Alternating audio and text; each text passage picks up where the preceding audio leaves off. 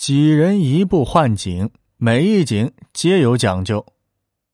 园中有池，状如蝙蝠，名曰浮池。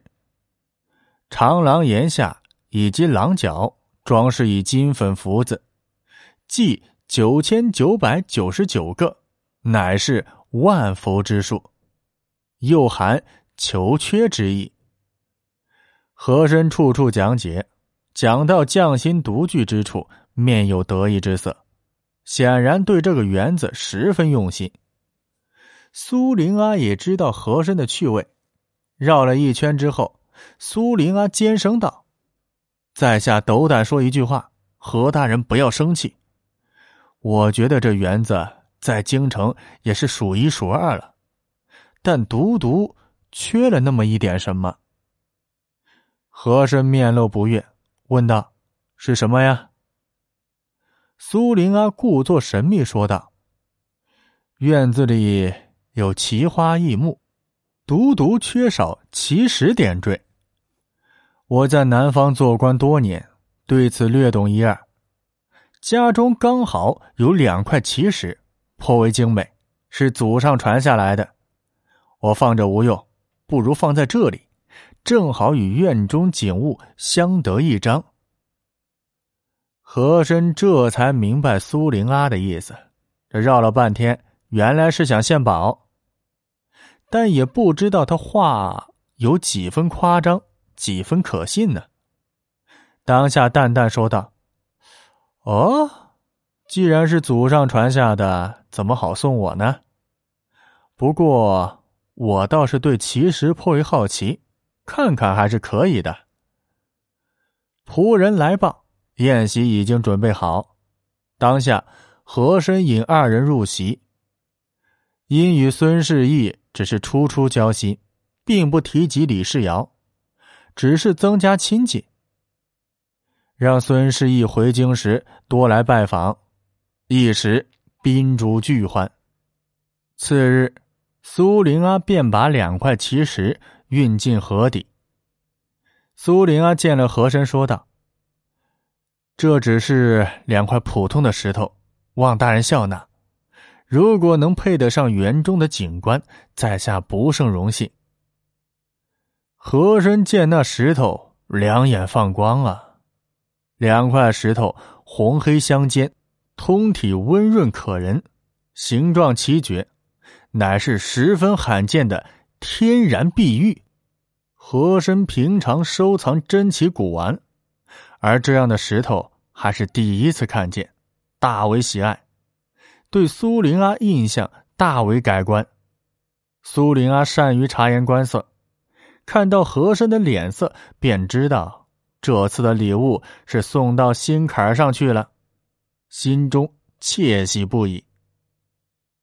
话说这孙世义被和珅如玩魔术般玩弄于股掌之间，虽心中愤懑。但已经失去分寸，如浮萍于水波之中。但几日来，心中总有一个谜团挥散不去，却又说不清楚这个谜团到底是什么。从和珅府中回来，想想起和珅种种旁敲侧击、扯虎皮、拉大旗的做派，脑子突然清晰了起来，疑问。也渐渐浮出水面。自己把鼻烟壶送给皇上时，皇上十分欢喜，端详摩挲了半天，怎么可能一两天之内就转手赐给大臣呢？和珅虽然敢向百官索要宝贝，但也不至于敢向皇上索要吧？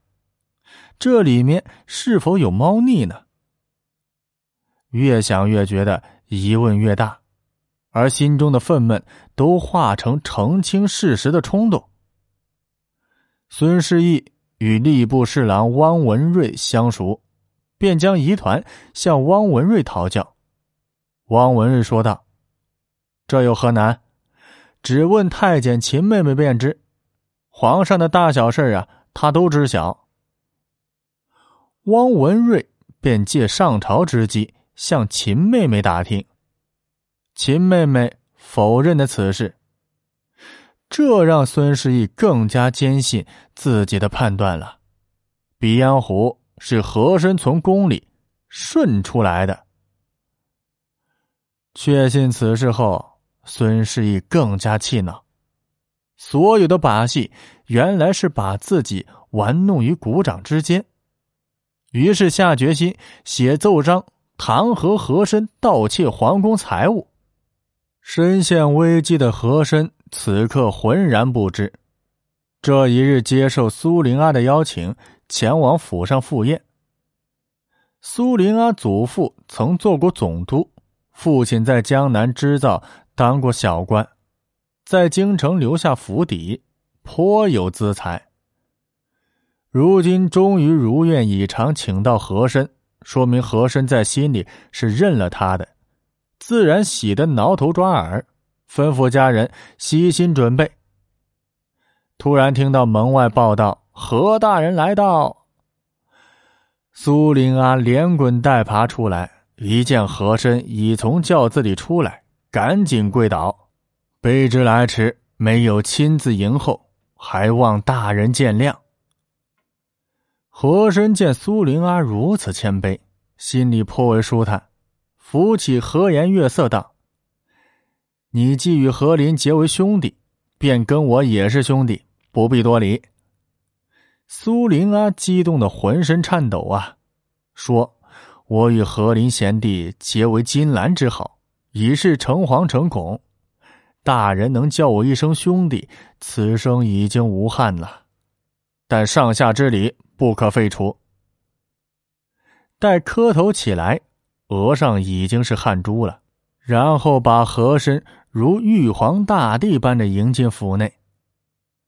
苏灵阿与和珅进入大厅，正入座清谈，忽然一阵咯咯咯的笑声传来，清脆响亮，肆无忌惮。吸引了和珅的注意，正纳闷呢，一个女孩已经从屏风后面蹦蹦跳跳的出来，转到眼前，两只水汪汪的眼睛盯着和珅，还笑个不停。和珅正待发问，女孩却银铃般的嗓门问道：“你就是和珅吧？常听我爹说起，知道你是个大官，以为是个老头呢。”没想到这么年轻，还这么俊俏。苏林啊，见小孩子口无遮拦，早吓得语无伦次了，呵斥道：“小孩家不知上下礼貌，成何体统？快走，快走！”若是换了一个人，直呼和珅其名，和珅早就发火了。但这女孩脆生生的声音说的十分自然，好像是自己家人一般。和珅微笑道。不用赶他走，这是令媛吧？苏玲阿说道：“是小女，叫纳兰，老是调皮，不服管教，让何大人见笑了。”纳兰并不害怕，用手摸了摸和珅的脸颊，真好看，从来没有见过这么好看的官。和珅只觉得纳兰的手柔弱无骨，身上的气息芳香可人。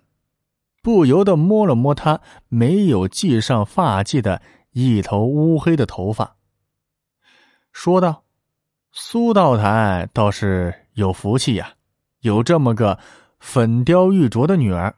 我要是有这么一个女儿在膝前，只怕恨不得每日都在身边呐。”这纳兰生的白嫩丰满，说是女孩呀，这身上该凸的凸，该凹的凹。